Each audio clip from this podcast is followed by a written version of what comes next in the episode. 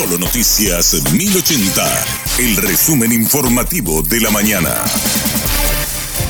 Hola, soy Susana Arevalo este es el resumen informativo de la mañana. Detuvieron a un importante miembro del grupo criminal PCC mediante un trabajo conjunto entre la Senad y la Policía Federal del Brasil. Rodrigo da Silva Porto fue capturado en Pontaponá tras el intercambio de informaciones de inteligencia entre las fuerzas de seguridad de ambos países. En tanto, en Pedro Juan Caballero se realizaron dos allanamientos en sitios donde el brasileño residía en forma intermitente. En uno de los departamentos se encontró un contrato de alquiler a nombre del detenido. También se incautaron de boletas de depósito y cambio de divisas a nombre del mismo, chips de telefonía celular y otros elementos.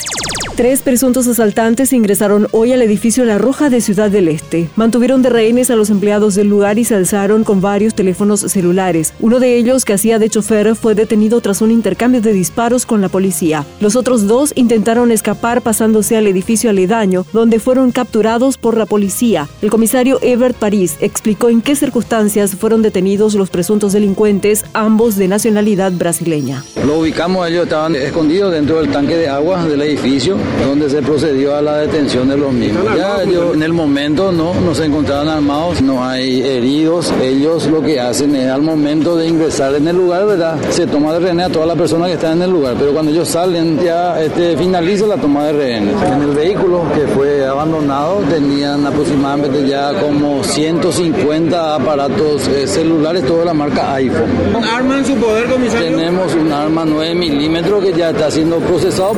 Agentes policiales allanaron una vivienda en el barrio Villa Aurelia de Asunción. Encontraron aproximadamente mil litros de combustible, presumiblemente ingresados al país de manera ilegal. La policía presume que el lugar funcionaba como centro de acopio y distribución de combustible de contrabando. La casa está ubicada a solo cinco cuadras de la municipalidad de Asunción.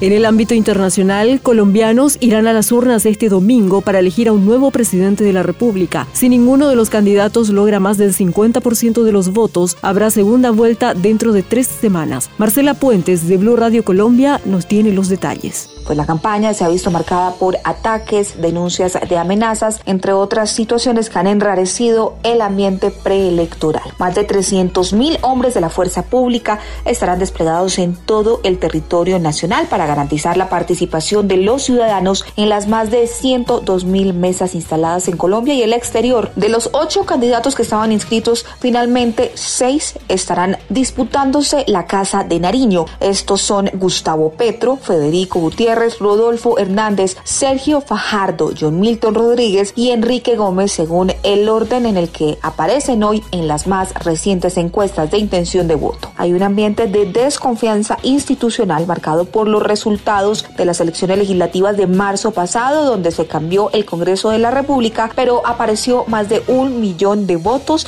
algo que generó incertidumbre entre las campañas. Hoy los candidatos están reclamando garantías, no se logró contratar una auditoría internacional y el registrador Alexander Vega, quien tiene a su cargo todo el proceso, está lleno de cuestionamientos por parte de distintos sectores políticos. Hasta aquí el resumen informativo de la mañana. Que tengas muy buen resto de jornada y buen fin de semana. La información del día aquí, en Solo Noticias 1080.